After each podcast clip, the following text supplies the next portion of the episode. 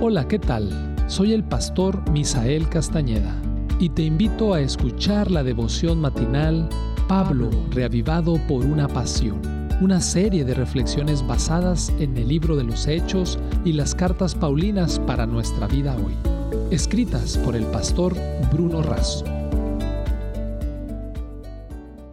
Agradecemos a todos aquellos que siempre nos escuchan, aquellos que comparten la reflexión matinal a través de las diferentes plataformas digitales y agradecemos a Dios por la oportunidad que nos da que llegue este mensaje hasta donde tú estás.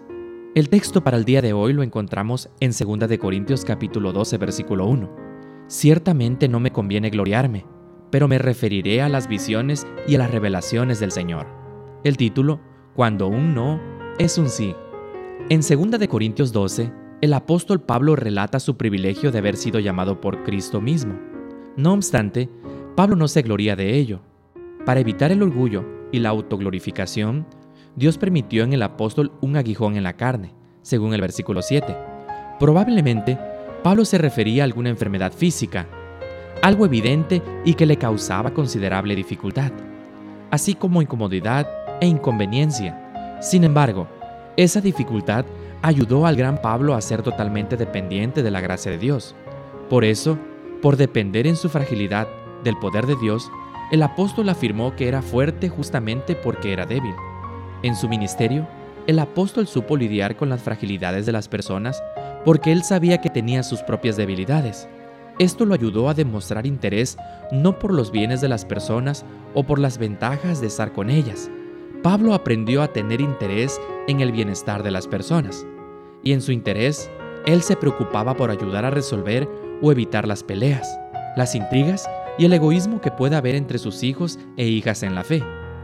Tres veces pidió Pablo a Dios por la solución a su problema, pero no tuvo respuesta. Y Pablo no era el tipo de adorador que oraba y precisamente no obtenía respuestas. Él oró y la cárcel de Filipos tembló y el carcelero se salvó. Él oró y 276 personas se salvaron de un naufragio increíble. Pero para su problema físico oró tres veces y las tres veces Dios dijo no.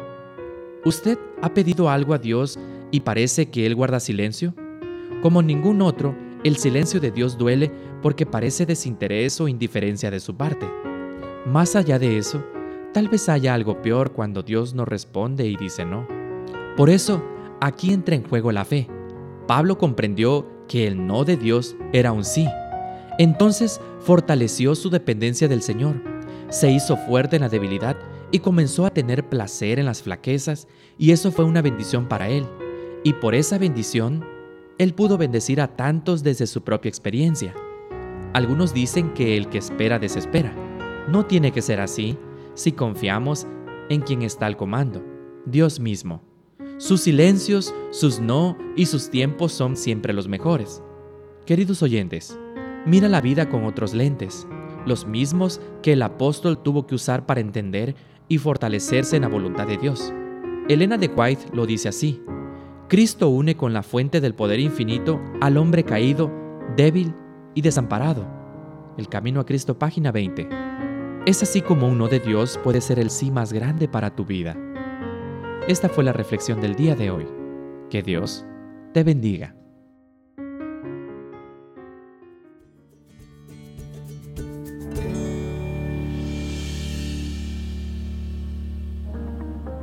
Esta fue una producción de la Iglesia Universitaria de Montemorelos en México.